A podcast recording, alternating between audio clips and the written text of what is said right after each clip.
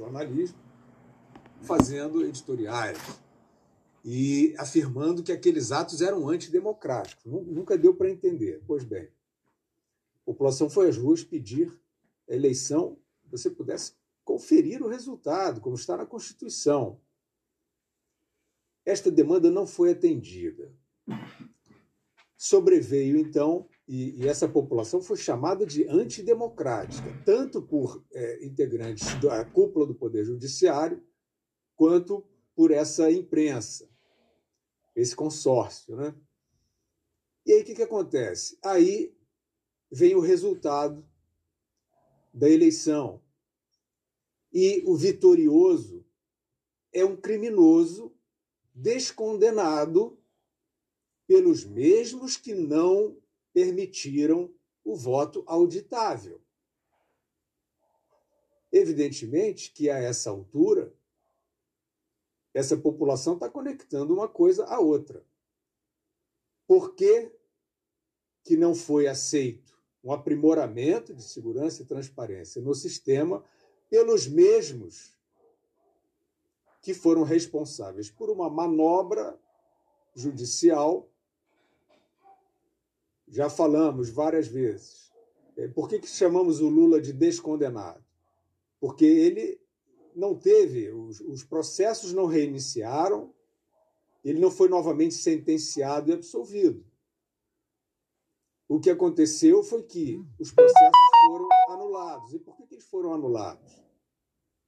Porque, na tese do relatório do ministro Luiz Edson Fachin, é, o, os delitos nos processos do triplex e do sítio de Atibaia não tinham relação com os processos por corrupção na Petrobras. Isso é uma premissa, a meu ver, falsa. Justamente o, o problema no, tripé, no triplex e no sítio de Atibaia eram benfeitorias é, feitas pela OAS e pela Odebrecht, que são construtoras condenadas no, nos processos de corrupção na Petrobras. Então, apareceu essa premissa de que Curitiba não era é, o, o foro adequado para o julgamento dos processos do triplex e de Atibaia, porque não havia relação com os processos envolvendo a Petrobras. É uma premissa, no mínimo, bastante duvidosa, e foi apenas isso utilizado. Depois veio a questão da parcialidade do juiz, mas as sentenças foram até aumentadas em segundo grau, uma delas. Então, a parcialidade do juiz também não apaga aqueles crimes que, até aqui, por uma premissa, no mínimo, duvidosa, né, tiveram seus processos anulados. Foi só até aí que foi a justiça. É claro, isso foi suficiente para reabilitar o Lula, torná-lo ficha limpa e, e reabilitá-lo para disputar a eleição. Mas foi uma manobra que nós já vimos aqui. Diversos juristas é, respeitáveis, que não estão fazendo panfletagem, dizendo que não concordam. É claro que a população, Nando, nesse momento está fazendo essa conexão. Os mesmos que fizeram, então, isso que passou a ser chamado de, de, de descondenação, né? Porque é isso, você praticamente fazer desaparecer aquela, aquela punição, aquela pena, aquela condenação, são os mesmos que guarnecem o processo eleitoral porque o STF, né, os integrantes do STF são aqueles que integram, a, que dirigem o, STF, o TSE, e são exatamente aqueles que não permitiram um processo mais transparente. Então, qual é a resposta? Por que, que eu acho que pode haver? Né?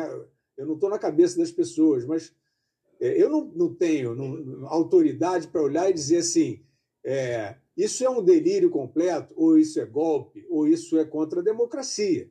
No mínimo, há uma coerência por parte de uma população que foi é, claramente, numero, de forma numerosa, de forma educada, civilizada, por todo esse país, fazer uma manifestação democrática por um aprimoramento do sistema de segurança.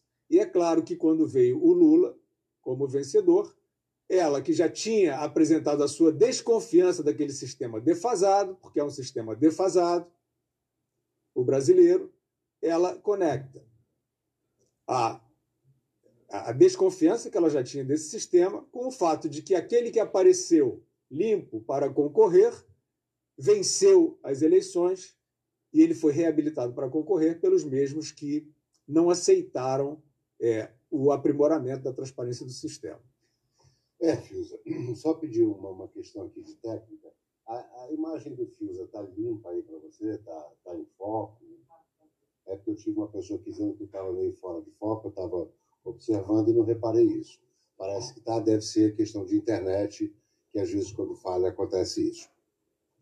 É, Fiuza, só que, além disso, é, do descondenado, de tudo isso, nós tivemos um ativismo, além de ele ser descondenado pelo Faquin e apto, né, habilitado a concorrer, nós tivemos N outras manobras que não são constitucionais, que não são legais, que não poderiam estar acontecendo.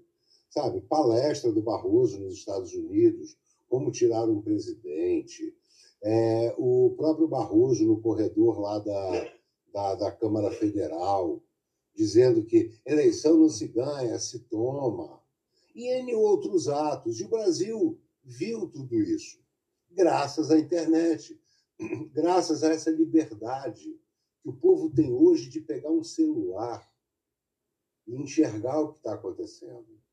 O povo não é mais refém da grande mídia, o povo não é mais refém é, da verdade oficial. A, a, a verdade nua e crua vem sendo mostrada. E é isso que deixa a indignação no povo, porque fica claro, dentro desse processo, que houve sim, Fiuza, houve um, um, uma manobra, diversas manobras ali. Poxa, não custava nada, era uma camada de transparência nas urnas eletrônicas. O governo federal disse que tinha dinheiro suficiente para isso, que não teria problema nenhum. Sabe? Era simples, era uma camada de transparência para mim e para você. E que se tivesse essa camada de transparência, nós não teríamos essa dúvida agora. O povo não estaria agora nas ruas, com tantas dúvidas, com tantas incertezas e com tanta certeza de que não aceitam. Porque o povo está na rua porque não está aceitando. A verdade é essa. Eu vou e converso com as pessoas. Elas não estão aceitando. Então, dentro disso era, era tão simples é, se ter feito uma eleição limpa, uma eleição justa, transparente, como é constitucional com a auditagem dos votos, escrutínio público, que não há. Então, é, o que o povo está entendendo quando, quando faz essa, essa reflexão de tudo que aconteceu é de que existia um plano. É isso que o povo está enxergando. Que havia um plano sendo executado e que finaliza e culmina no, no, no resultado das eleições, que é. eram auditáveis. É, até sobre essa, essa conduta do, do, do TSE, quer dizer, dos ministros do Supremo e do TSE. Né? Então, pegar esse exemplo que você deu aí do Luiz Roberto Barroso.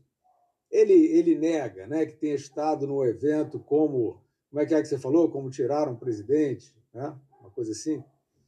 Foi isso que você disse, não? Isso. É, o que ele disse nos corredores, ele, ele viu uma câmera. Pelo... Não, não, não, não. É, é, o evento nos Estados Unidos. Ah, o evento é. foi. Como tiraram o presidente. É. Então, o que ele. Estava até a Tabata Amaral lá. É. Então, e ele, e ele é. disse como tirar o inimigo. eu, vou, eu vou então lembrar assim, mais detalhadamente esse episódio, porque ele diz que não estava num evento que tinha esse tema. Então, eu vou dizer onde estava o ministro Luiz Roberto Barroso. estava em Boston. E por que, que eu estou falando sobre isso? Porque a conduta do Tribunal Superior Eleitoral e do Supremo Tribunal Federal, como o Nando Baltazar acaba de dizer, é, com é, contornos é, duvidosos em termos de do que manda as propriedades desse, desse, desses cargos e dessas cortes, estão na raiz do que está acontecendo, vocês não tenham nenhuma dúvida. Né? A população não está brincando de duvidar, ela está duvidando. E na democracia é possível duvidar. Quando não for mais possível duvidar, o que aparentemente a gente vai falar aqui no programa, o que aparentemente algumas autoridades estão querendo passar essa ideia de que não é mais possível duvidar, então elas têm que assumir, não é mais uma democracia. Se quem duvidar vai ter a, a espada do comandante no pescoço, isso não é mais uma democracia. Então, por isso que nós estamos examinando a conduta daqueles que foram, é, que estiveram na preparação deste processo eleitoral, que pessoas pelo país inteiro estão questionando e sendo bombardeadas covardemente. Vamos fazer aqui um parêntese fundamental, que está na cara, mas a gente vai dizer. Ninguém aqui, né, nesse programa, nessa nossa live, vai defender qualquer ato ilegal. Nunca. Ato ilegal é ato ilegal. Né? Então, atos que, que contenham violência, é, que, que atentem contra direito dos outros, nada disso é, é, é defensável. Agora, existem pessoas se manifestando pacificamente, de forma ordeira, pelo país inteiro. E no dia 2 é, de novembro, essas manifestações foram gigantescas novamente. Então, é, estamos aqui é, dizendo que aqueles que desautorizam previamente esses movimentos não estão sendo intelectualmente honestos. Eles estão fingindo mais uma vez que são extremistas, que são radicais, etc., e sendo desmentidos, tomando na cara as imagens das pessoas que estão nesses locais. Mais uma vez, como sempre, com a conduta irrepreensível. É claro que eu estou falando da maioria. Pode ter havido, né, nesse, é, nesse período, é, manifestações não defensáveis, que atentam contra o direito dos outros. E essas a gente não vai defender. Mas o que eu vi majoritariamente, praticamente tudo que me chega, são pessoas se manifestando em paz porque elas estão desconfiando das instituições. E por que, que elas estão desconfiando das instituições? Porque as instituições as autorizaram a ter essa desconfiança. Como? Aí volto ao Luiz Roberto Barroso. Onde estava, então, Luiz Roberto Barroso? Estava em Boston, num evento patrocinado pelo senhor Jorge Paulo Leman, que todo mundo sabe é um mega empresário, dono da Ambev, é, e que tem uma espécie de um, de um laboratório de formação de líderes políticos. Nenhum problema até aí, mas neste evento, o senhor Jorge Paulo Lema, que era anfitrião, pelo menos sua fundação, né, convidava, era patrocinadora, organizadora, disse a seguinte frase se alguém tiver aí uma informação de que ele não disse, que era um sósia dele, mandem para cá, por favor, que a gente retira. Ele disse a seguinte frase: em Boston, em 2023, o Brasil terá um novo presidente. Isso seria uma bravata é, é, grave pelo tamanho da importância da influência desse empresário se não tivesse presente a esse evento um ministro do, do Supremo Tribunal Federal que havia deixado recentemente a presidência do Tribunal Superior Eleitoral, Luiz Roberto Barroso, ele estava lá. E a deputada Tabata Amaral, que é uma afilhada política do Jorge Paulo Lema, já falei que isso é legítimo, né? ele tem lá a sua incubadora, a sua, né, o seu é, programa de formação, tudo bem, mas a deputada Tabata Amaral estava lá perguntando ao próprio Luiz Roberto Barroso como fazer para o Bolsonaro não se reeleger. Evidentemente que é claro que o Luiz Roberto Barroso nem deveria estar nesse evento. Nem deveria estar nesse evento. Mas, quando ele recebeu, ouviu essa pergunta, ele deveria ter colocado as coisas nos seus lugares. Deveria ter dito: eu sou uma autoridade judiciária. Eu não posso especular sobre preferências eleitorais, muito menos sobre como evitar é, que alguém tenha êxito na sua candidatura a presidente. Ele não fez nada disso, seu Barroso, né? Seu Barroso, porque ele sai sempre ali pela tangente, né? Tipo, não, não era bem, não era esse o tema. Então estamos dizendo aqui o que que era. Ele respondeu: Nós somos mais fortes do que o inimigo respondeu isso para a deputada Tabata, que tinha perguntado como fazer para não reeleger o Bolsonaro. Esse foi um ponto. E o outro episódio que você se refere é o Luiz Roberto Barroso, dos corredores da Câmara dos Deputados. Portanto, já em outro poder que não é o dele. Exato. Fazendo uma interferência direta, um lobby. No momento em que ele estava fazendo um lobby com partidos políticos para que não para que não fosse aprovado o voto impresso ao lado da urna só para ser contabilizado depois, aí ele tem essa fala. É, eleição não se ganha, se toma.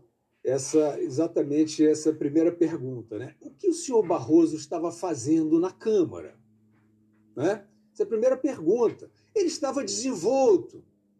Ele estava caminhando irreverente, com os áulicos ao seu redor tão irreverente que ele fez essa, esse gracejo.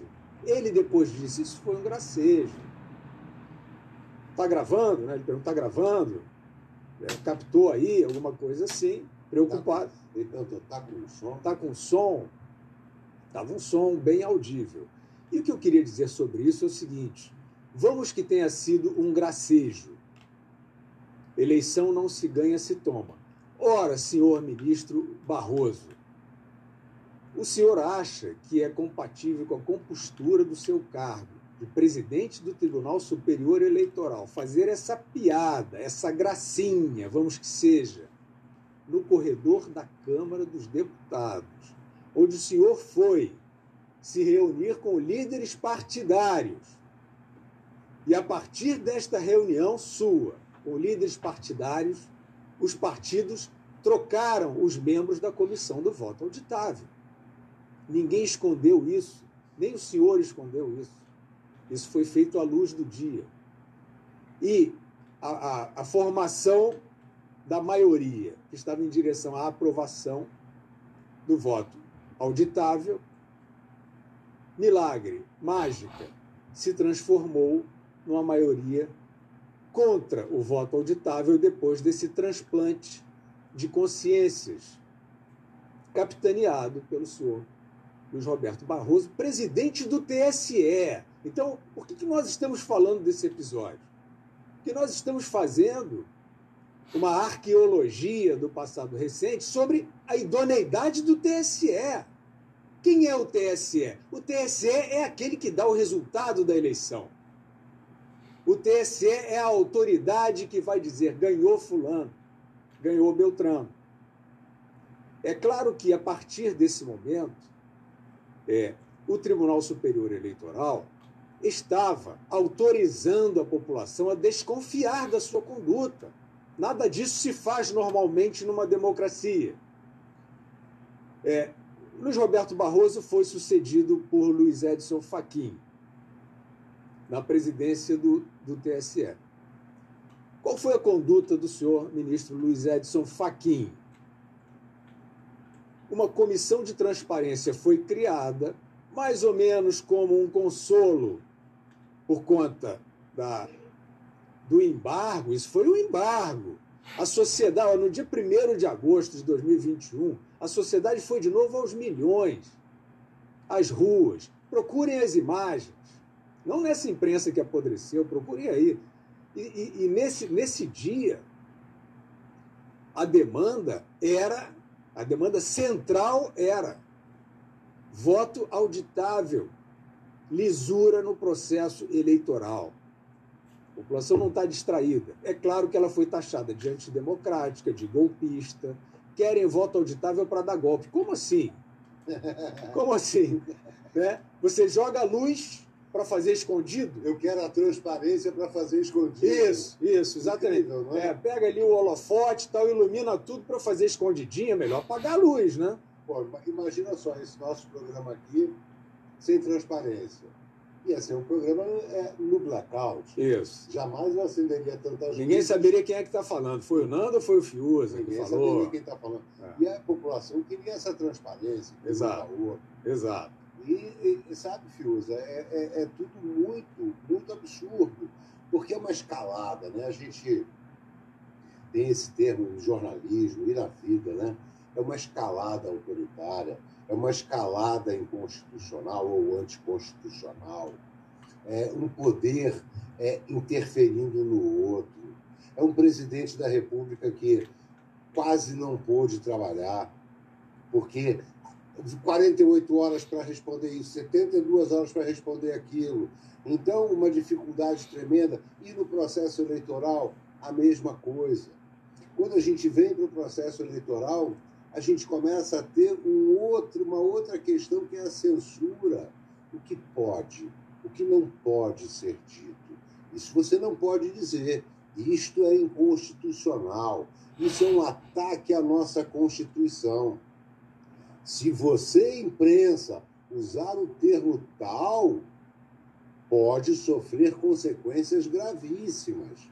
E nós temos uma Constituição, que é de 88, que ela é muito clara no artigo 5 sobre as liberdades individuais e coletivas.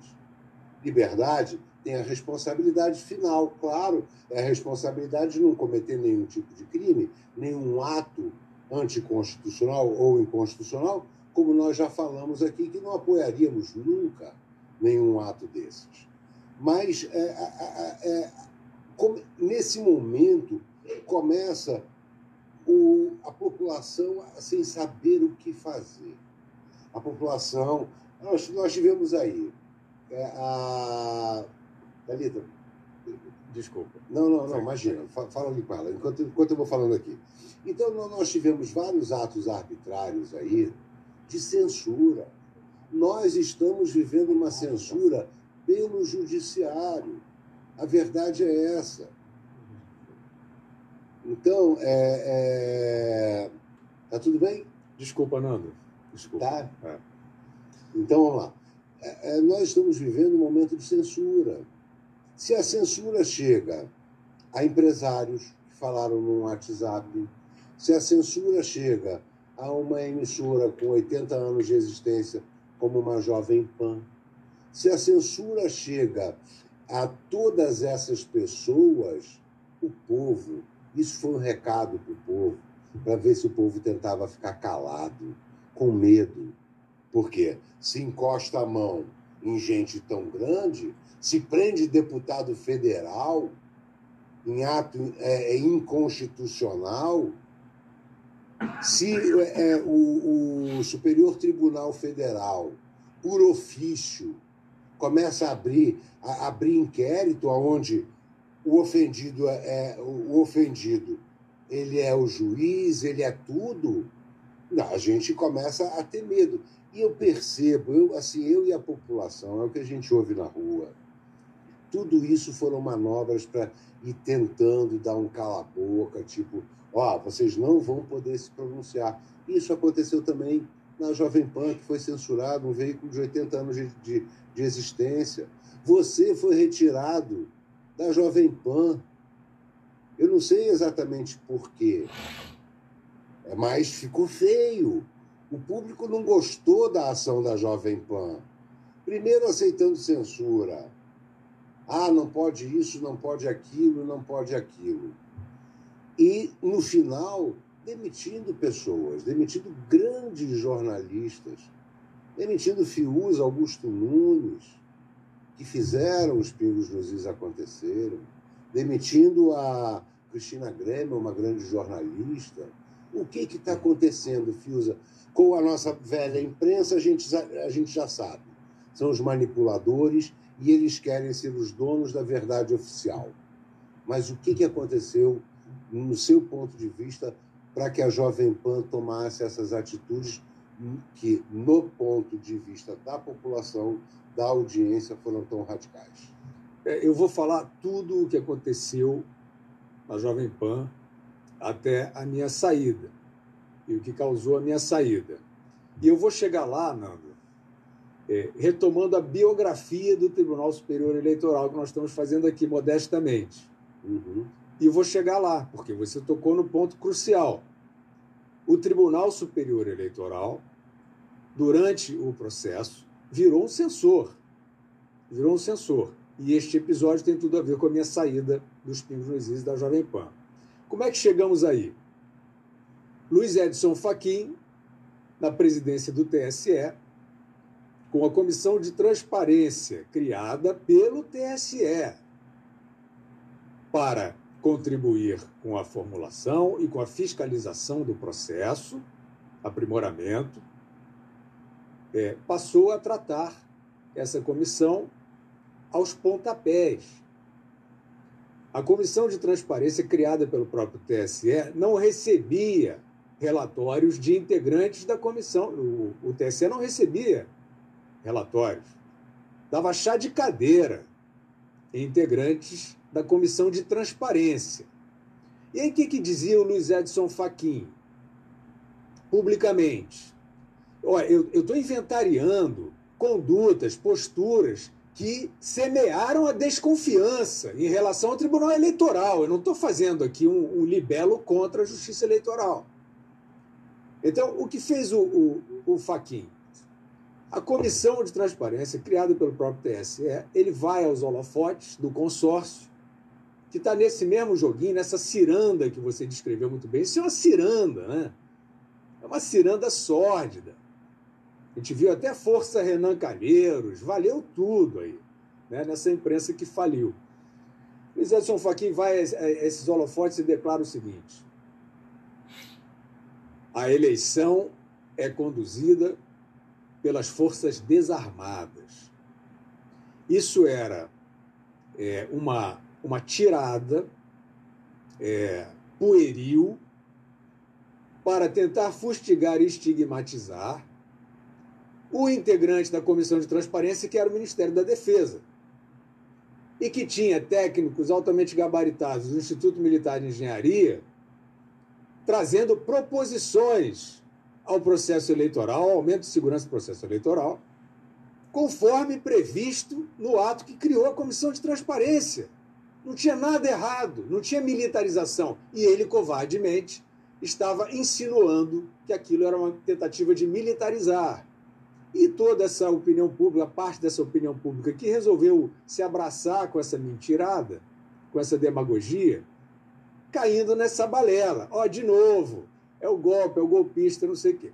Aí o que acontece? Assume o Alexandre de Moraes, o ministro Alexandre de Moraes assume a presidência do Tribunal Superior Eleitoral. Estas proposições, que estavam sendo tratadas pelo ministro Fachin como uma coisa imprópria, como uma aberração, passaram a ser avaliadas. E algumas até em relação a testes de integridade de urnas com biometria, foram aceitas na gestão do ministro Alexandre de Moraes. Então, que forças desarmadas eram essas? Que figura de linguagem era essa? Isso era claro, isso era uma demagogia. E demagogia não ajuda a confiar na instituição. Assume o ministro Alexandre de Moraes. O que acontece a partir daí já, né, no, já estamos desembocando aqui no próprio processo eleitoral. Ele vem com a seguinte credencial: ele se recusou a arquivar um inquérito no qual estava inserido o presidente da República, que tratava da questão do suposto vazamento de relatório da Polícia Federal sobre a violação do sistema que houve. E aí, de repente, se prova que, que não estava sob sigilo, né, esse, esse relatório, e que a violação tinha acontecido em 2018. Qual foi o resultado da investigação sobre a violação do sistema em 2018? Ninguém sabe, porque os arquivos que permitiriam essa investigação foram apagados. Por quem? Pelo TSE, pela empresa terceirizada é, a, a, a, serviço do TSE. Era o log. O log, exatamente. Aí o que acontece? O Ministério Público, a Vice-Procuradoria-Geral da República, recomenda ao ministro Alexandre de Moraes o arquivamento desse inquérito. E ele diz não.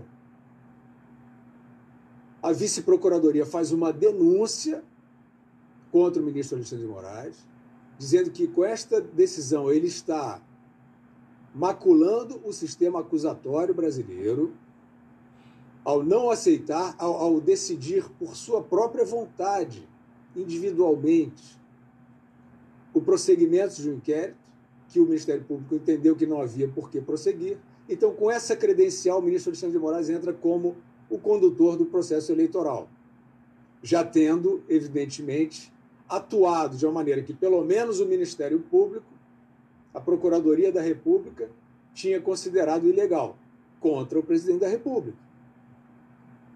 O processo transcorre e aí chegamos aí à parte da, da censura. Aí começou a acontecer. Censura prévia. Censura prévia. É, chegamos a uma situação em que é, as referências ao Lula é, tinham é, ensejavam sempre direitos de resposta pedidos pela coligação do Lula. E o TSE passou a dar sucessivamente esses direitos de resposta. Isso levou o departamento jurídico da, da Jovem Pan a uma situação complicada, porque qual era, qual era o, o erro? É, qual era a incorreção? Qual era a conduta inadequada, naquele caso, que garantia aqueles direitos de resposta? Ora, estava se falando sobre é, corrupção no governo Lula. Estava se falando sobre os crimes é, sentenciados é, que tiveram o Lula como réu e condenado. Ninguém nunca fingiu que depois é, é, o, o, Supremo não fez a manobra, mas sempre tratávamos dessa maneira. Estavam falando sobre verdades inquestionáveis que são públicas e que todo mundo conhece. Exato. E que queriam que é, fosse desdito. Que não falasse. Que pudessem apagar Exato. o passado. Exato. Como você mesmo fez um vídeo maravilhoso, é, O Homem Sem Passado, né? Tentaram criar nessa censura o homem sem passado não podia mais falar do passado que todos nós conhecemos. O passado das condenações, o passado moral ou imoral desse cidadão. É isso. Exatamente. E aí, chegando nesse ponto, é claro que virou um barata voa dentro da emissora. E o que, que faz? Como é que a gente faz? A gente vai ficar levando multas altíssimas, direito de resposta. E aí o, o departamento jurídico é, da emissora passou a tentar dar diretrizes né, é, para o comportamento das pessoas que estavam participando. E o que levou a todos nós, acho que não só dos pingos nos is, mas do, dos pingos eu tenho certeza, todos nós é um dilema, é um dilema ético. Nós vamos ficar aqui sujeitos a essa né, a esse constrangimento. Amordaçamento. É. Então, qual foi nesse momento a, a, a o que predominou né, em relação é, ao que nós, jornalistas dos Pingos nos Is, achávamos que deveria ser feito? É anormal esse comportamento da justiça eleitoral, não há nenhuma dúvida. Né? E se um dia a democracia brasileira pulsar com mais força do que está pulsando agora, isso vai ter que ser revisto. Isso vai ter que ser revisto. Mas tínhamos essa situação, então resolvemos o seguinte: conversamos entre nós e pensamos o seguinte: é possível é, manter a crítica? Você acabou de citar uma das maneiras que eu pessoalmente encontrei. É, não pode chamar o Lula de ladrão, não pode dizer que o Lula é corrupto, que é ex-presidiário. Então eu falo o homem sem passado. Eu aposto na inteligência sempre. E a nossa audiência, o sucesso dos Pinhos Luzis, é, teve muito a ver com a inteligência, audiência, uma audiência aguçada. esperta, né, com bom discernimento. E passamos a tratar assim a crítica, né, o homem sem passado. E ficava até mais forte, mais contundente. Né? Estamos aqui falando do homem sem passado, né? o impoluto, o imaculado Luiz Inácio Lula da Silva, que é uma caricatura em si mesmo. Né? Pois bem, aí é, seguimos é, tocando assim e de repente vem é, um direito de resposta obrigando a Jovem Pan a, a, a dar esse direito, a, ou seja, a publicar um texto que dizia que, ao contrário do que dizia a Jovem Pan, o Lula é inocente. Eu considero essa decisão uma decisão ilegal. Porque, se você for olhar exatamente o mérito do que se passou, é, condenações foram anuladas, esses processos foram remetidos para a Justiça de Brasília, no Distrito Federal. Dessa maneira, com essa premissa que eu considero, acho que tenho o direito de considerar falsa, se isso aqui ainda é democracia, a história do foro, da Petrobras, etc. Já falamos sobre isso tudo. E não, não esse, esses processos, alguns prescreveram. O fato é que Lula não foi julgado novamente e não foi absolvido. Então, a inocência estava, era um ato de vontade do ministro Alexandre de Moraes que a imprensa é, é, desse espaço para a afirmação de que o Lula é inocente. Vejam aonde chega a atuação do Tribunal Superior Eleitoral na eleição presidencial de 2022. Isto, aí estamos falando, voltamos a falar das pessoas que estão nas ruas, Ora, senhoras e senhores, isso é mais do que suficiente para uma população considerar o processo suspeito. O que acontece dentro da Jovem Pan? É, não, não tinha que fazer, né? aquilo tinha que, tinha que passar. E, evidentemente, que o que fazemos a partir daqui? Ficou muito difícil entender o que era para fazer. Eu, pessoalmente, é, achei o seguinte: bom, vamos tentar chegar a diretrizes mais específicas. Mais específicas. Por quê? O jurídico da Jovem Pan, sob essa pressão intensa, passou uma espécie de um, de um memorando, na verdade não chegava nem a ser um memorando, indicando, olha, evitar isso, etc e tal. E eu achei vago. Eu achei isso vago. Tinha, por exemplo, é, aí, aí, fazíamos perguntas, né? porque tinha coisas vagas, fazíamos perguntas, mas isso significa que é, não podemos falar da corrupção no governo Lula? Eu tenho todas essas mensagens, é lógico. Significa que não podemos falar da corrupção do, no governo Lula? Sim. Significa que não podemos falar da corrupção no governo Lula. E aí, qual foi a minha postura? Olha, eu quero contribuir. Posso ler a decisão judicial? Posso ler para ajudar a pensar? Tinha outra diretriz, tipo é, evitar críticas ao judiciário. É, vocês acham que eu estou cometendo uma inconfidência? Eu estou falando sobre as razões que levaram à minha demissão da emissora Jovem Pan. E eu fui demitido, e eu não tenho nenhuma mágoa, eu sou feliz da vida com a Jovem Pan, só tenho amigos lá. A, a, a direção é sempre me apoiou, Estou falando da, só para não citar nomes, estou falando da, da alta, da, da, mais alta instância decisória. Sempre foi maravilhosa comigo, sempre me estimulou, sempre me elogiou, generosamente. É raro isso acontecer. Tudo certo, tudo bem. Agora, eu recebi um e-mail é, do jurídico, do chefe do jurídico, que é, um, que é um advogado que só fala gritando. As duas, três vezes que eu ouvi esse homem falar e falar com jornalistas era aos gritos. Então, assim, isso já acho falta de educação. Eu recebo um e-mail desse advogado, que é, se não me engano, chefe do departamento jurídico, não sei direito qual é o cargo, me informando que eu estava desligado. Olha, é, eu, não, eu não, não, não desligaria alguém dessa maneira alguém que fosse, eu não, não tenho nenhum cabotinismo aqui, mas os pingos nos is viraram um fenômeno. E os dois anos e meio que eu fiquei lá, o canal ganhou mais de 3 milhões de inscritos. E bateu recordes. E bateu a Globo News, quando foi para a TV a cabo.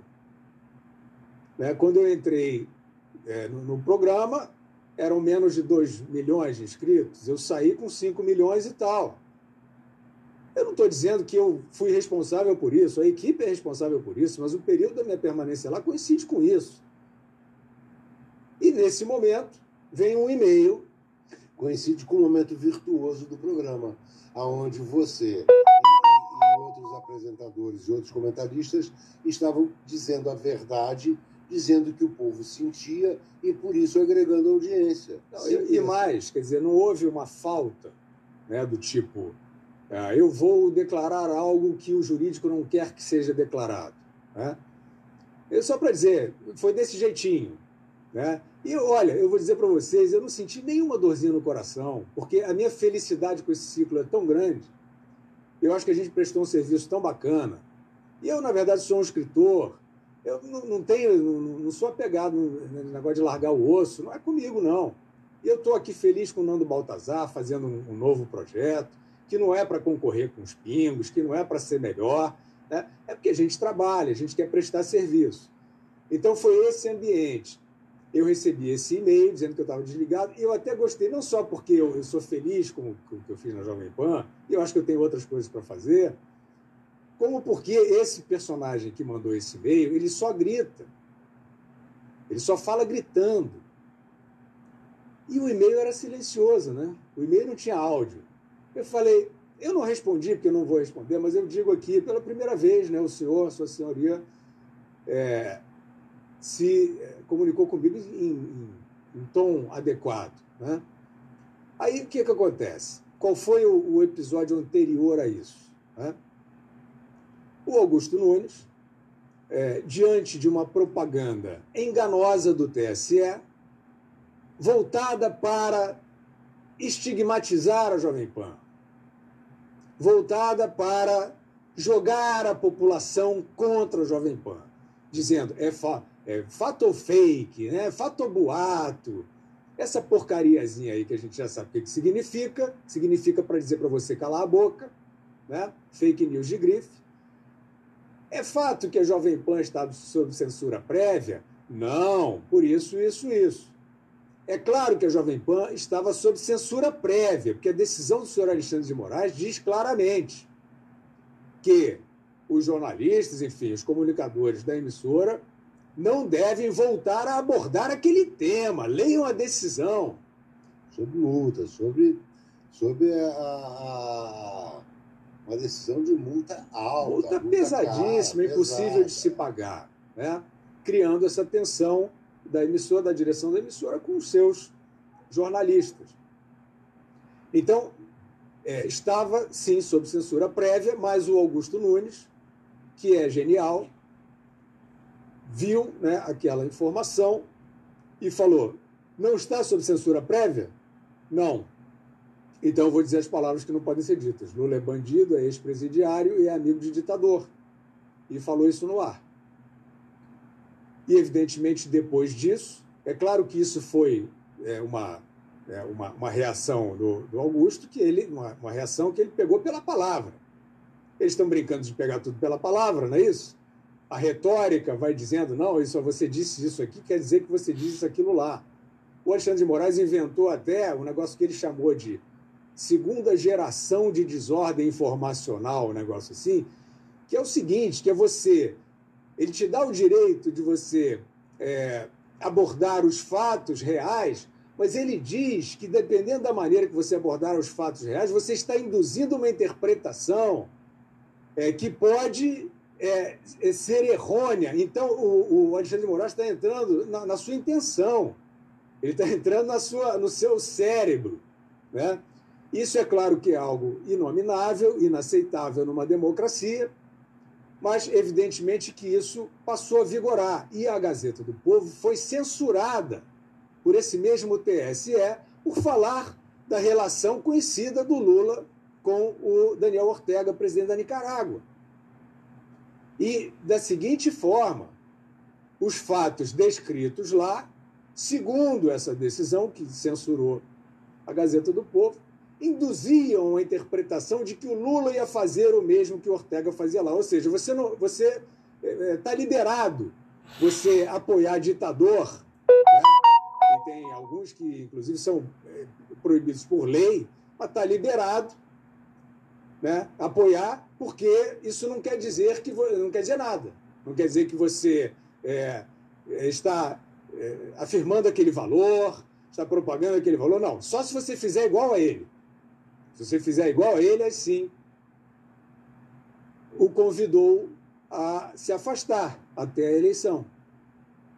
O Augusto decidiu se afastar, decidiu não, teve que se afastar, e eu me afastei junto, porque eu tenho lealdade a ele. Foi Augusto que me levou para lá, o Augusto é meu mestre. Eu não concordo com nada nesse processo, então, se ele se afastou, eu disse também me afastaria. E fiquei fora até a eleição. Passada a eleição, veio essa, esse desligamento. Ou seja, é, a emissora não tem, é, da minha parte, absolutamente nenhum ato que contrariasse qualquer diretriz. O que ela tem, e que eu sei que ela tem, é uma, eu não sei se é uma mágoa, se é um melindre, porque eu falei, estas diretrizes jurídicas não são específicas. Só que eu não falei com, com essa ênfase. Ali eu estava bonzinho, eu estava querendo contribuir. Gente, olha só, vamos tentar entender um pouco melhor o que, que pode ser falado e tal. E esses advogados da Jovem Pan, arrogantes, mal educados, ignorantes, chegaram e eu acabei sabendo, né, ficaram magoados, achando, e teve um que chegou a dizer para uma outra pessoa, e acabou que várias pessoas souberam, inclusive eu, que eu queria ser maior do que a Jovem Pan. Coitado de você, meu querido. Coitado de você. Quase 40 anos de carreira. Pergunta a qualquer um que tenha participado comigo de qualquer trabalho é, se eu não tenho humildade e lealdade. Mas são, são os olhos deles. Né? Cada um vê a vida com os olhos que tem.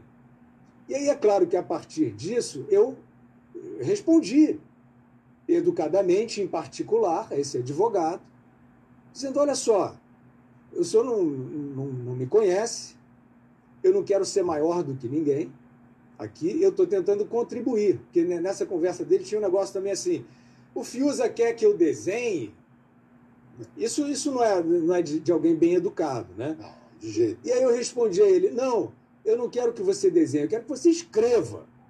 Uma coisa que você não fez. A diretriz jurídica que você não deu que é sua responsabilidade, não minha. E eu estava querendo ler a decisão judicial para contribuir com o seu trabalho e ajudar a Jovem Pan dentro dessa pressão do TSE. E eu recebo essa malcriação.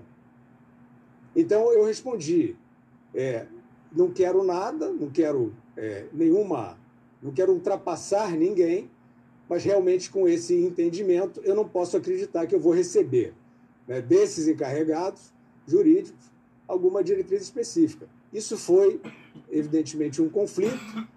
É, eu conversei sobre isso com a instância máxima da direção, da emissora, mostrei que eu queria colaborar, acho que fui entendido sobre a lealdade, etc., mas talvez isso não tenha sido superado.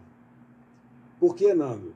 No momento em que há um avanço, há uma exorbitância do judiciário sobre a imprensa,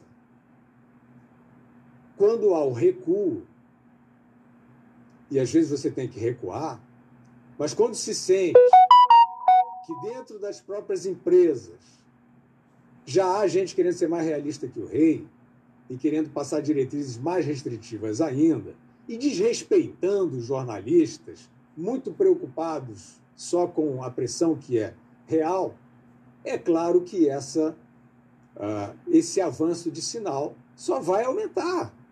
Né? É claro que aquele que está exorbitando vai falar: está dando certo, eu estou indo adiante e eles estão todos se recolhendo. Aí você pergunta, mas a situação não é preocupante? É lógico que é, você abriu o programa falando isso. A situação é, ninguém está tranquilo, estamos todos preocupados. Né? Existe aí uma, uma neblina em relação ao que se pode fazer. As tais quatro linhas estão meio esmaecidas.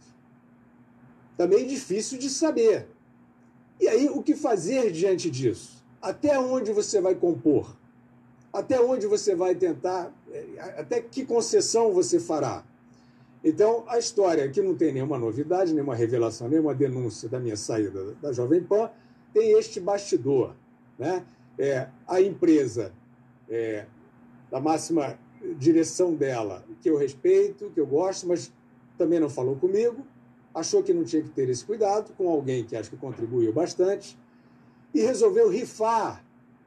Rifar um profissional, não tem nenhuma mágoa, hein? Nenhuma mágoa, nenhum rancor, achei bom, completou um ciclo, estamos aqui, claro. né, num novo ciclo, bacana. Eu sou escritor, eu tenho uma peça de teatro para montar com, com o grande ator Reinaldo Gonzaga.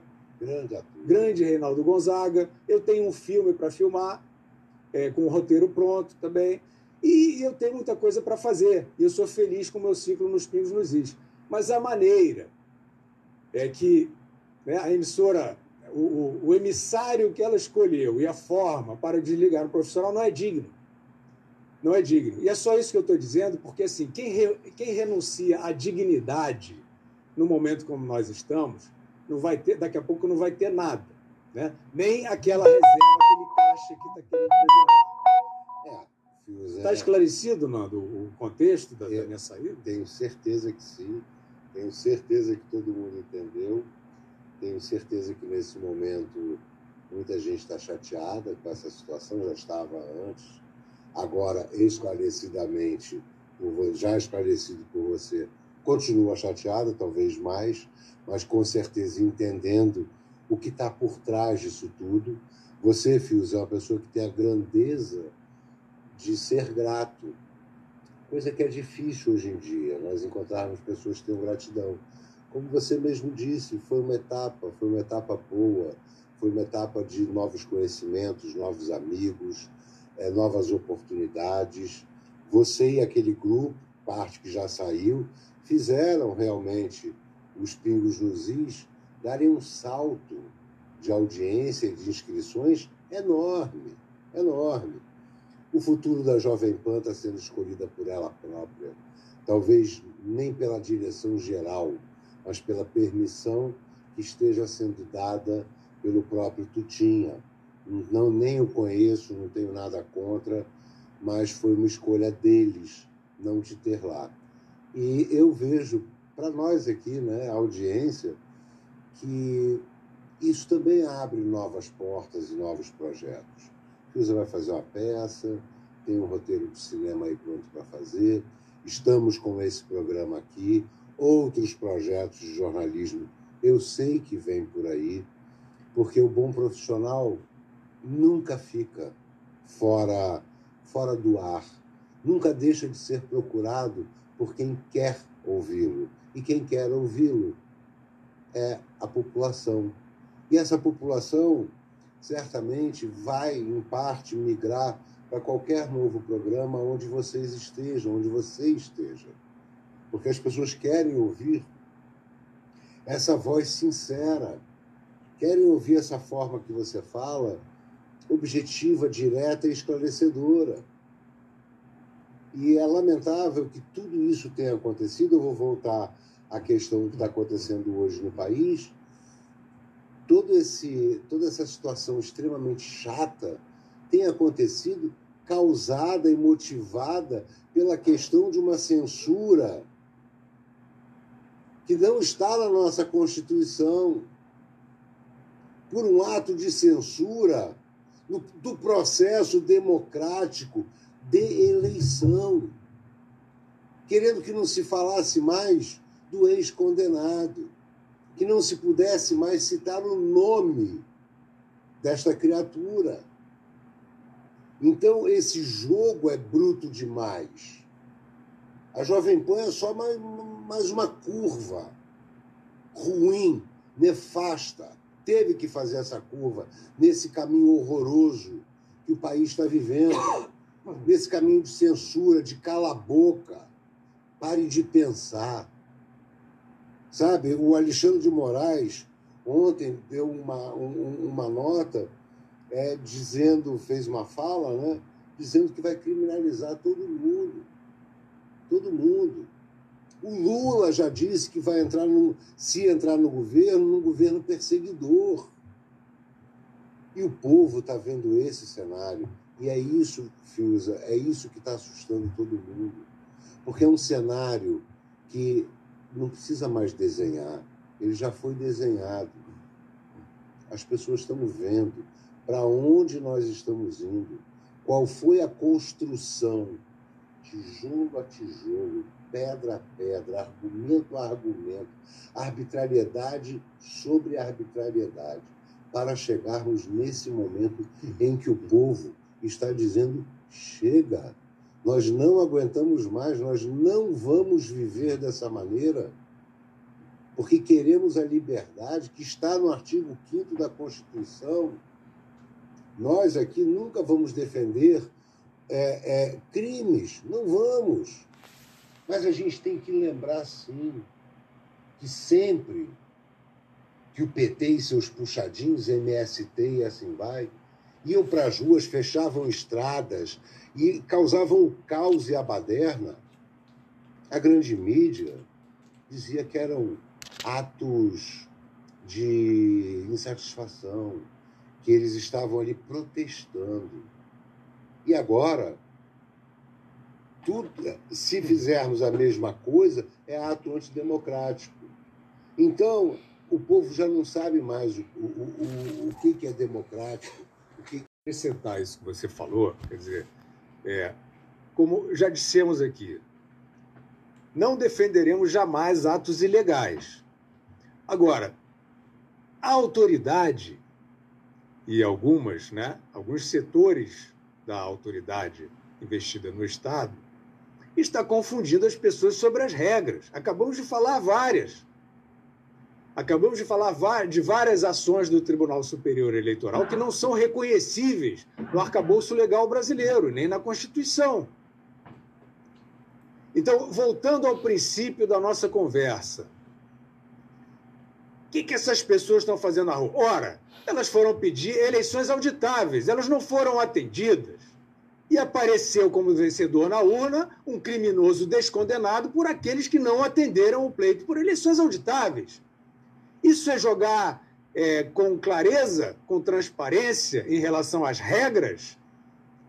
A população, essa que está se manifestando, está se sentindo órfã de regras. Como é que você é, continua legalista e nós continuaremos? Mas nós estamos falando de uma população. Né? Você não vai achar que você vai, é, numa hipótese, né, que você comece a desprezar o Estado de Direito, você não vai ficar achando que milhões de pessoas vão continuar, tá bom, você desrespeita, mas eu continuo respeitando. Você não pode contar com isso. Então nós temos que olhar para isso que está acontecendo, dando esse contexto. A gente não está recomendando nada, a gente não está propondo nada e não está sancionando nada. A gente está observando o que está acontecendo. Onde é que começa o problema deste ambiente? Onde é que começa o desarranjo institucional e legal. Começa na autoridade se omitindo no cumprimento da lei e trazendo, evidentemente, uma decisão que, se essa população desconfia, e aí voltando ao que você falou sobre o ministro Alexandre de Moraes, o ministro Alexandre de Moraes, nesse momento, com essa nota que você mencionou, um pronunciamento, ele está dizendo que quem discorda, quem não aceita, o, o resultado das urnas, será tratado como criminoso. E ele usa as figuras de linguagem que ele gosta de usar, que são vagas. E volto a dizer, para um jurista, para um advogado, para um juiz e muito menos para um ministro da Suprema Corte, não, não é bom, não é aconselhável trabalhar com retórica, com figuras de linguagem. Então ele diz: quem criminosamente contestar o resultado das eleições será tratado como criminoso. Criminosamente como? É claro que isso é entendido por boa parte da, da população como uma ameaça. Isso é, isso é entendido como uma intimidação. Né? Quem questionar o resultado da eleição será tratado como criminoso. E, e o ministro Alexandre de Moraes fala sempre em tom beligerante. Que história é essa de democracia? O ministro Alexandre de Moraes é o guardião da democracia contra o fascismo do Bolsonaro? Mas vejam o tom. Que tom é esse? Sempre intimidatório? Sempre intimidatório? Né? É um personagem que é quase uma caricatura de, de autoritarismo na sua forma de se dirigir. Né? Então, aparece isso. Não se pode questionar. E a gente vê. E eu quero dizer o seguinte, Nando, mais uma vez: isso é sagrado numa democracia. Não existe numa democracia você dizer aos cidadãos que eles não podem duvidar do que eles queiram, do que eles bem entendam. Não existe numa democracia isso. Você pode duvidar do que você quiser. No ponto em que você, se você ofender, se você atentar, etc., você será julgado pelo delito que você eventualmente tenha cometido. Mas não existe essa história. Não existe essa história. Botem o rabo entre as pernas e aceitem o resultado da eleição, porque eu estou mandando. E... É, Fiore. Só que o que, que acontece? É, a gente viu, nós que somos observadores é, sociais, né? uma das nossas funções ficar observando, percebemos que cada vez que o autoritarismo vai dando sua escalada, vai fortalecendo e municiando o povo para ele perceber aquilo que ele não quer. E é esse o momento que nós chegamos. Depois do pronunciamento de ontem do Alexandre de Moraes, está circulando aí nas redes que esse final de semana vai ser muito maior. Muito maior do que foi anteontem, que nós nunca vimos na história desse país. Nós estamos aí, está circulando na internet vários vídeos de empresários grandes dizendo que vão parar. Alguém nesse país já tinha visto greve de empresário? Eu já tinha visto greve de metalúrgico, greve de motorista de ônibus, de classe operária. Mas agora, se juntando com a classe operária insatisfeita, classe operária, vamos dizer, nós cidadãos, que trabalhamos no nosso dia a dia, vem os empresários também com vontade de parar, querendo parar, porque sabem que se eles não pararem e algo não acontecer, o medo deles é que eles sejam parados. E esse é o medo das pessoas hoje. Como você mesmo citou, na, na Jovem Pan não podia falar do Ortega, não podia falar do Maduro, não podia falar desse caos que está acontecendo na América Latina por conta desse projeto que o Lula quer implantar também aqui, que é do Foro de São Paulo, que hoje todo mundo sabe que existe, porque já foi dito por eles próprios, que é esse bloco socialista na América do Sul. O Lula já vem, já vem falando de moeda única, de Banco Central único na América já falou sobre a questão do peso real. O Brasil não vai aguentar isso. O Brasil não vai aguentar esse desmando, não vai aguentar esse descaso, não vai mais aguentar uma nova roubalheira. Não tem como. Não tem como o Lula é, é, cumprir a parte positiva do, da mentira, né, do positivo dele, ele não tem como cumprir.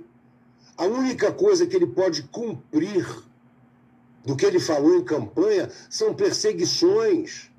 Eles estão com sangue nos olhos. Eles querem perseguir. Eles querem prender. Lembram?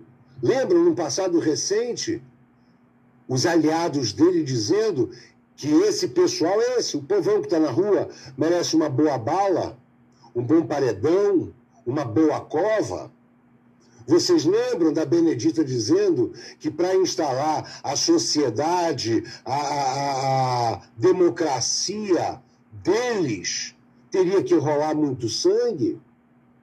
Vocês lembram de uma outra figura dentro de uma universidade dizendo: se tivermos que pegar em armas, pegaremos, se tivermos que montar trincheiras, faremos as trincheiras e combateremos?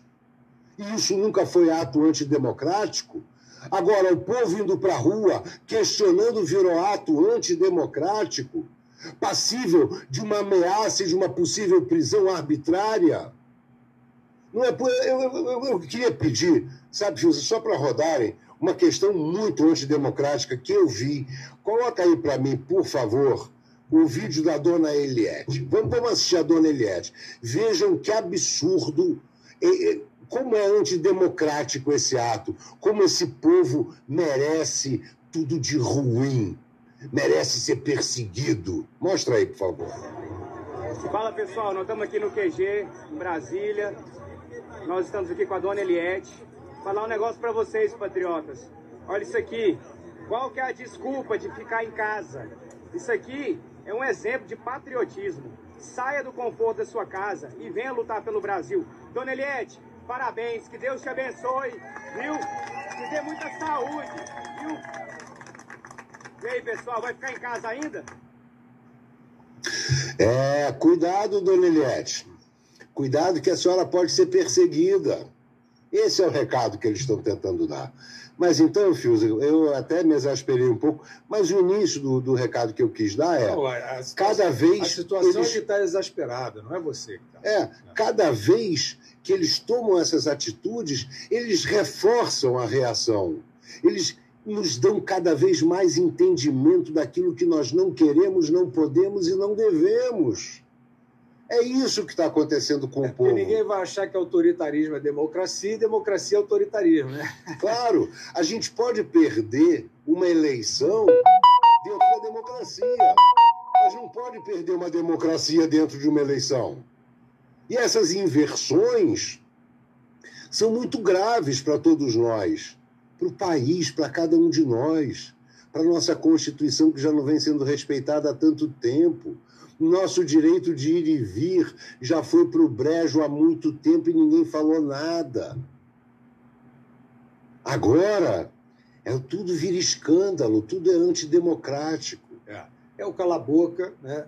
é, uma, é uma uma diretriz do cala-boca, claramente, é uma diretriz intimidatória, né? com o respaldo dessa imprensa que faliu. Ela está respaldando essa diretriz do cala-boca, da prepotência. E o que eu percebo, Nando, é o seguinte: nós aqui estamos fazendo uma. tentando fazer um painel da situação. Né? O que levou essas pessoas a desconfiarem do processo eleitoral? Falamos de vários aspectos sobre a conduta da autoridade eleitoral. Ponto. Né? Estas pessoas, então, têm direito a essa dúvida. E o que está acontecendo? Essa diretriz autoritária, perigosa, ela está se espalhando pela mídia, pelas plataformas que estão entrando nesse mesmo vírus quem questionar a eleição, etc., é, será é, banido. Será embargado, será banido. Então, o que, que a gente está fazendo aqui? Nós não temos dados né, sobre auditagem e nós estamos dizendo a eleição não é auditável. Agora, existe uma comissão de transparência. Se essa comissão de transparência for subsidiada é, com informações é, que sejam considerados indícios de irregularidade, o que, que a autoridade eleitoral tem que fazer? Mandar calar a boca? Dizer que acabou e ponto final? Não. Se nenhum processo é perfeito, em nenhum lugar da sociedade, em nenhum lugar da vida. Então, se for por acaso encontrado uma suposta, um indício de imperfeição, de irregularidade, a autoridade eleitoral tem que apreciar se ela quiser continuar sendo considerada uma autoridade democrática. Se ela disser não aprecio nada sobre nada e ninguém pode falar nada sobre um processo, ela desistiu de ser uma autoridade democrática. Ela passa a ser uma autoridade ditatorial. O que nós precisamos hoje, acho que as pessoas estão protestando, querem é exatamente isso. Querem impor um regime autoritário? Assumam. Né? Que façam isso de forma manifesta. Né? Sabemos que é trágico e preferimos que não seja assim. Mas não dá para você ficar impondo diretrizes autoritárias e querendo que todos ajam conforme regras que você não está cumprindo. E aí, depois do, do, da tua rebatida aí, se der tempo, eu queria ler um trechinho do nosso Passaporte 2030. Ok, vamos lá. É, isso. É, é, só antes disso, eu gostaria de dizer a todos vocês, é, eu disse no início da minha felicidade de estar aqui nesse programa, dentro do canal do Fiusa. Nós vamos fazer, sim, programas semanais, tá? pelo menos um programa. A ideia é que depois até sejam dois. É, esse programa não é financiado por ninguém, não há financiamento desse programa. Se você tiver aí, puder colaborar no Superchat, beleza. Se puder é, é, é, nos ajudar de alguma maneira, dando um like, fazendo é, esse vídeo, essas ideias chegarem ao maior número de pessoas, é muito bacana também. Não esqueçam que o, que o Fiusa tem o livro Passaporte 2030.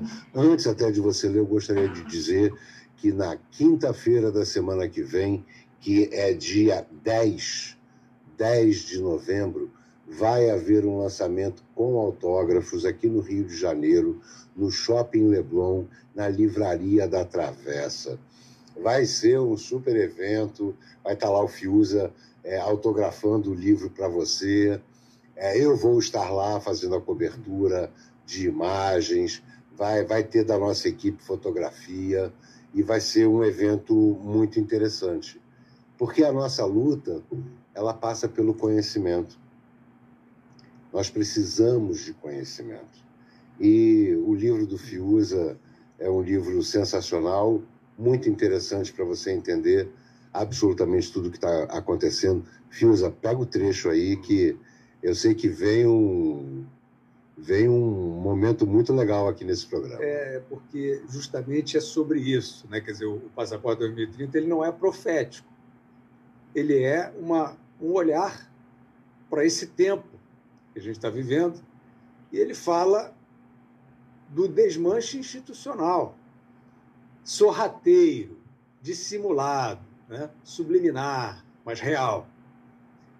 É, então, eu quero só, só comentar muito orgulhosamente e é, comemorei essa notícia trazida pelo Pedro Almeida, editor da Faro Editorial, editor desse livro, ele que, que propôs o, o, projeto, inclusive, que o passaporte acaba de fechar, é, dados de ontem do Publish News, o, outubro como o livro mais vendido do Brasil em não ficção o que ele também teve em setembro. Então, é o livro mais vendido do Brasil em setembro e em outubro em não ficção. Isso é, me alegra principalmente porque ele trata desses assuntos que nós estamos tratando aqui e eu percebo que as pessoas estão atentas, interessadas em saber, não que eu esteja dando é, a, a, a verdade, mas as pessoas estão interessadas em pensar sobre o que está acontecendo. Então, vou ler um trechinho que tem a ver, um trechinho do passaporte, na página 157. Quem já tem o livro pode até acompanhar. 157, isso, gente, não 159. Quer meus óculos? Não, porque eu uso óculos, mas não uso, entendeu? É 159, Guilherme. Então é o seguinte: é o capítulo que começa com o seguinte título: Se as eleições fossem ontem. O árbitro da disputa diz que as regras do jogo são claras. Clareza pressupõe segurança. Não é preciso mexer em nada. O garantidor da disputa limpa, garante. Não muito tempo antes, o árbitro fora visto defendendo mudanças nas regras do jogo para aumentar a segurança da disputa. Vocês estão identificando o que eu estou falando, né? Aumentar a segurança pressupõe segurança insuficiente. Participantes do jogo e outros interessados encamparam a proposição de aprimoramento das regras, o mesmo aprimoramento defendido pelo próprio árbitro. Mas o árbitro ressurge afirmando que o aprimoramento que ele acabara de defender agora é retrocesso, é risco de insegurança. Aquele negócio da luz que a gente estava falando aqui. Parte dos envolvidos na disputa pergunta ao árbitro o que mudou no jogo para que ele mudasse em 180 graus a sua posição sobre as mudanças propostas. O árbitro xinga os interlocutores e não responde. É soberano e não deve satisfações a ninguém.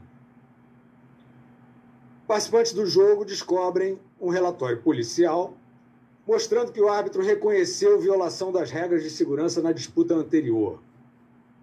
Essa violação chegou ao centro do sistema que rege a disputa, abrindo amplas possibilidades de manipulação de resultados. Não se sabe a extensão da manipulação, porque todos os arquivos do sistema de segurança foram apagados pela assessoria do árbitro.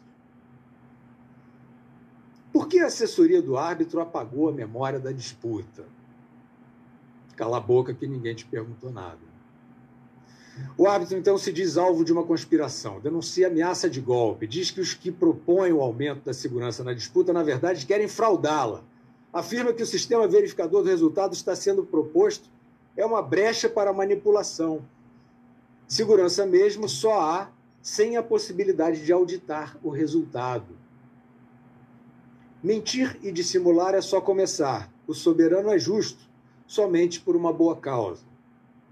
Ele precisa livrar a coletividade de um golpe demoníaco e, por isso, sai mentindo furiosamente, acusando os que constatam a impossibilidade de auditagem da disputa de desinformação, fake news e sabotagem. O árbitro passa a agir para tirar do jogo o vencedor da última disputa. Diz que ele deve ser desclassificado por pleitear que o resultado seja verificável. O soberano afirma que isso é blasfêmia. Então é porque é. A manobra ocorre após uma outra decisão importante do árbitro. A manobra ocorre após outra decisão importante do árbitro. Recolocar no jogo o participante que foi desclassificado por roubo. O infrator é recolocado na disputa porque burlou todas as regras, mas foi sem querer. Fair play.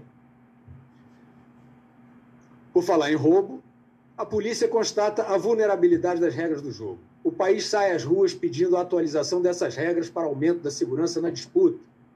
Uma mudança simples, que todo mundo entendeu. O árbitro diz que a polícia, os técnicos e o povo estão errados. São todos suspeitos de conspiração. No gabinete está tudo tranquilo, é um ambiente limpo, seguro, sem barulho de povo, sem polêmica. As manchetes amestradas ecoam a voz do árbitro que se delicia lendo e relendo o noticiário amigo, no qual não há espaço para gentalha batendo o pé nas ruas, essa massa ignara, que nem fala cinco idiomas. Desse bem-estar profundo, o soberano retira toda a verve e o elan do seu próximo libelo virtual. É ou não é doce a vida? Mas que ruído é esse? Parece estar vindo lá de fora, está aumentando. Será o mundo real esse inconveniente? Será que na verba para o ar-condicionado dos corredores subterrâneos se esqueceram da duplicação das paredes? Resolvam isso. Urgente. Bom, é o resumo de, dessa mais de uma hora que a gente está aqui falando. E é uma crônica, né? Eu volto a dizer, não é uma profecia. Mas o que, que a população vem percebendo e que a faz é, duvidar ou desconfiar ou não confiar tanto nas autoridades. É esse estado de coisa. É incrível, Fios. É, é a, a, sua escrita é sempre maravilhosa. Esse livro não é à toa, Passaporte 2030, não é à toa que é um best-seller, não sai ali do primeiro lugar, cai para o segundo, volta para o primeiro. É um livro sensacional que todo mundo deveria ler para entender tudo o que aconteceu e talvez entender o que vai acontecer, porque é tudo unido, é, é, um trajeto, tudo é um trajeto. Esse trajeto, aonde nós estamos agora, é o resultado de uma trajetória ruim, péssima, mentirosa, é, autoritária, e o povo está nas ruas reagindo. Antes de da gente começar a terminar o programa, eu queria que colocasse aí algumas imagens para a gente ver de como foram esses últimos três dias de manifestação nas ruas pelo Brasil.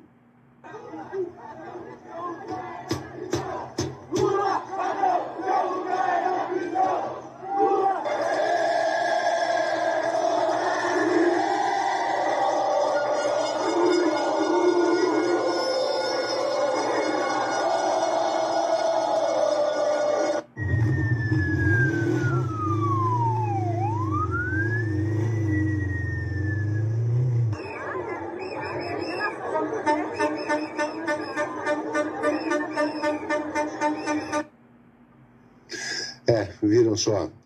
Esse foi o início das manifestações.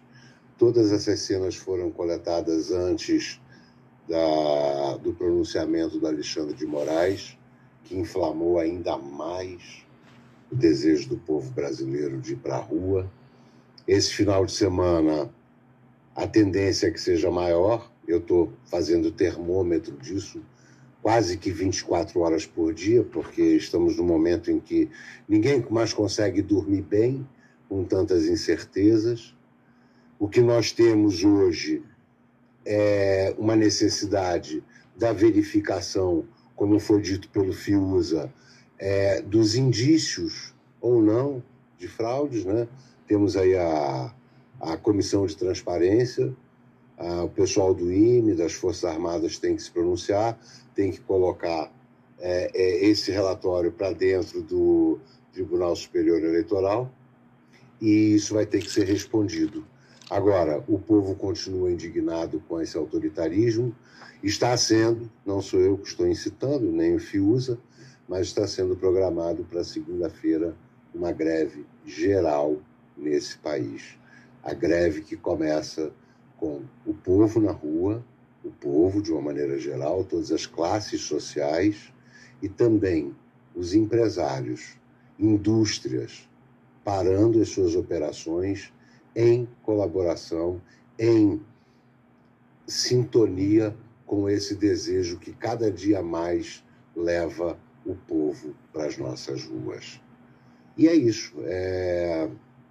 Temos que aguardar, temos que continuar cada um com a sua consciência, fazendo o que deve ser feito, de acordo com a própria consciência, nunca desistir dos sonhos, não retroceder nos ideais e não antecipar, não ter muita pressa para nada. Tudo tem um tempo. E o povo está fazendo as coisas no tempo que acha que deve fazer. Então, é, eu, eu desejo boa sorte para o Brasil, de uma maneira geral. Todo mundo nas ruas está assustado com o que está acontecendo, nunca vimos, falei isso no início do programa, nunca vimos o país nessa situação. E alguma coisa vai ter que acontecer, e que seja boa, que seja dentro da legalidade, que seja dentro da moral coisa que nós não estamos mais vendo na imprensa. E assim vai. No, tem coisas que tem pessoas e grupos que eu prefiro não citar aqui. São grupos imorais que estão agindo por baixo dos panos e na nossa cara, nos provocando todos os dias. Fiuza, a gente vai terminar também com uma crônica sua. Isso. Qual é o título da crônica? Rapaz, é lisura, se eu não me engano, né? É lisura? Moda. É lisura? É lisura, é lisura. Então, então, é, então só para me despedir também, é, obrigado, Nando, pela, pela parceria. É, eu acho que a gente pode é, dizer que estreamos bem, porque nós tentamos prestar um serviço, nós não somos profetas, nós nem projetamos nada Aliás, nós vamos estar aqui toda semana. É, em breve vocês receberão qual é o dia que a gente vai fazer regularmente, possivelmente às quintas-feiras, mas a gente vai confirmar. Mas o que é certíssimo, aqui a gente não faz é, antecipação, a gente não fica dizendo o que vai acontecer. Porque esse vício de dizer que vai ser assim, vai ser assado. Eu lembro de alguns episódios né, da, da vida brasileira. Eu lembro muito bem na época que era um, quase um consenso bem robusto de que o Lula jamais seria preso. Jamais seria preso. É, eu me lembro é, de uma época em que se dizia que a Dilma, sendo, tendo sido reeleita em plena Operação Lava Jato, que era fim da linha em relação às irregularidades do PT. Formam-se, às vezes, uns consensos, uns mini consensos estranhos. E o vírus disso, eu acho que são até aqueles de boa fé, até aqueles que querem o melhor, mas que quase que para se consolar antecipadamente, ficam dizendo: isso não é, isso já foi, isso vai ser assim, isso vai ser assim. Não vai ser nada. Ninguém sabe nada. É, quem sabe é quem faz. E sabe do momento, também não sabe do futuro. O que você não pode renunciar é a sua postura, a sua atitude. Né? Você não pode renunciar à sua tomada de consciência e de ação pelo que você acredita, não importa quantos estão ao seu lado.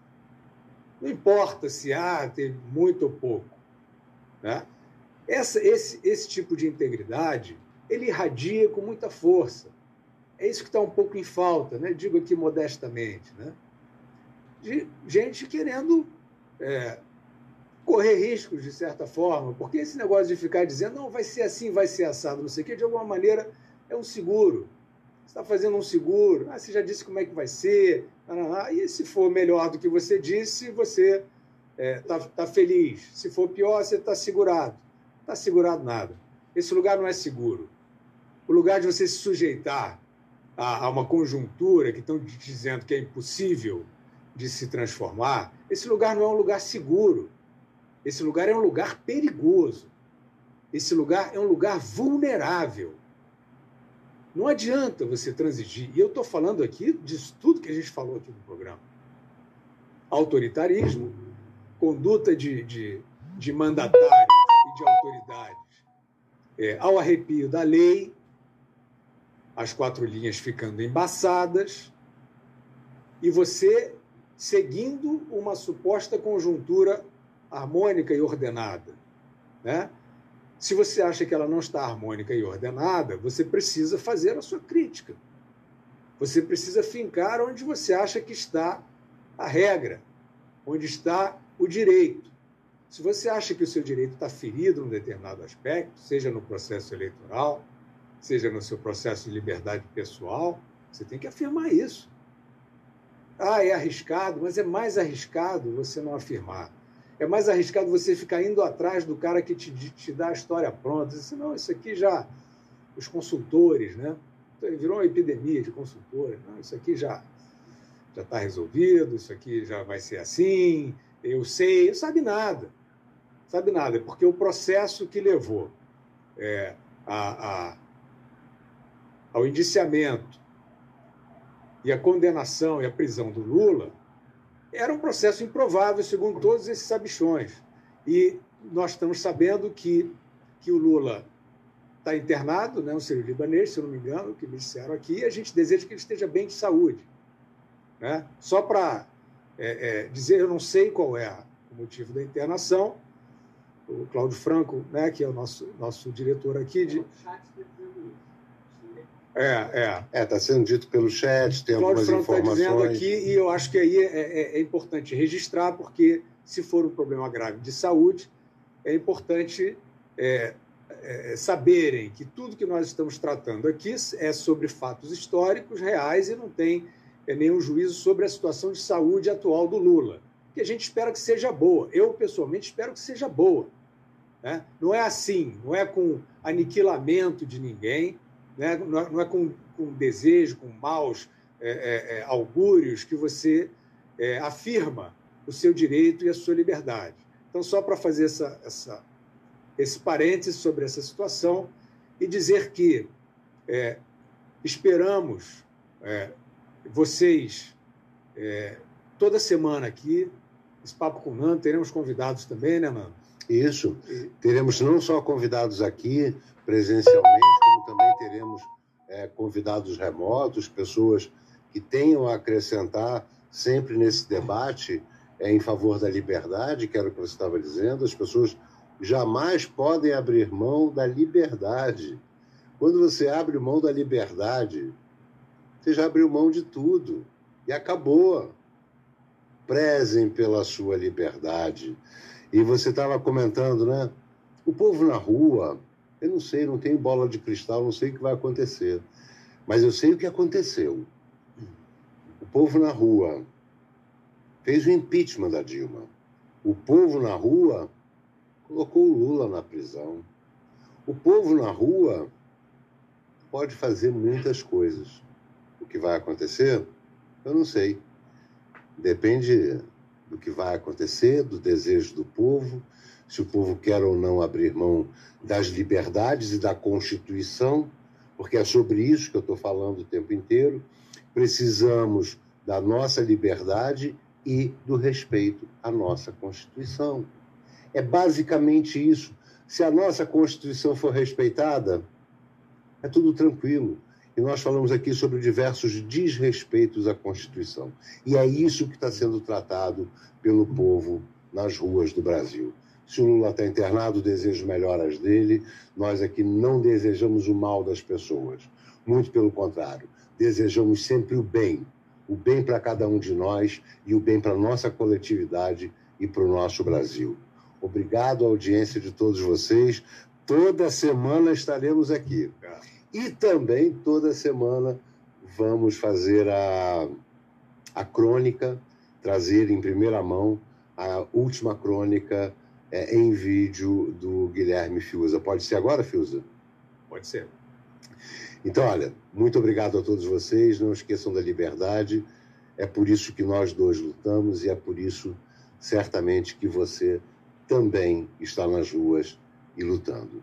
Muito obrigado a todos pela audiência. Obrigado, gente. E teremos excelentes programas daqui pela frente. Muito obrigado.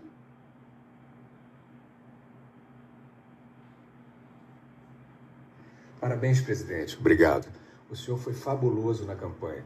Não tanto quanto a justiça eleitoral. A modéstia é sua. Sei dar o crédito a quem merece. O senhor é justo. Não tanto quanto a justiça eleitoral. Ninguém é tão justo quanto a justiça. Nenhuma justiça é tão justa quanto a justiça eleitoral. Ela foi impecável. Impecável sou eu, ela foi uma mãe. Qual foi a parte que o senhor mais gostou? A parte da lisura. É um valor que o senhor aprecia, né?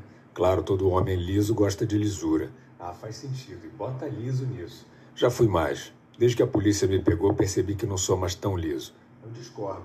É por quê? O senhor escapou de mais de 20 anos de prisão pela fresta do Supremo. É a prova de que continua liso. É, não tinha pensado nisso. Obrigado. Só estou dizendo o óbvio. Tá insinuando que eu não entendo o óbvio? Não, de jeito nenhum. Tá me chamando de burro? Imagina, presidente. O senhor achou que não era mais liso por pura modéstia, não por burrice. Ah, tá, gostei disso. Pode repetir? Claro. O senhor achou que não era mais liso por pura modéstia, não por burrice. Pode tirar a burrice. Hein? Já que eu não sou burro, você não precisa falar mais de burrice, só de modéstia. Ah, claro. O senhor achou que não era mais liso por pura modéstia. Ah, ficou melhor assim. Agora fala aquela frase do Ilho. Ok. Candidato, o senhor não deve nada à justiça. Que candidato, idiota? Tá vendo algum candidato aqui? Eu fui eleito, porra.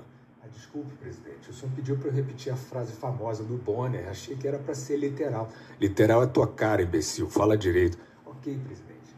O senhor não deve nada à justiça. Não devo mesmo. É a justiça que me deve. Sem dúvida. Mas o senhor não acha que com a sua eleição já está pago? Eu vou avaliar. Não quero mais dinheiro. Quero reparação moral. Aí o senhor tem toda a razão. Moral é tudo no homem. Tudo também não. Vai com calma. Ah, me empolguei. Desculpe. É a alegria da vitória. Mas vamos lembrar que a Justiça Eleitoral obrigou a imprensa a dizer que o senhor é inocente. Não fez mais que a obrigação dela. Não, sem dúvida. Mas nem todos cumprem as suas obrigações, né? É verdade. Tudo bem, tá pago. Não vou mais exigir nada. Nem tenho mais tempo para isso. Preciso montar o meu ministério. Boa sorte, presidente. Já decidiu quem vai comandar a economia? Eu estou entre o Mercadante, o Palocci, o Delúbio e a Dilma. Presidente, esse país vai voar.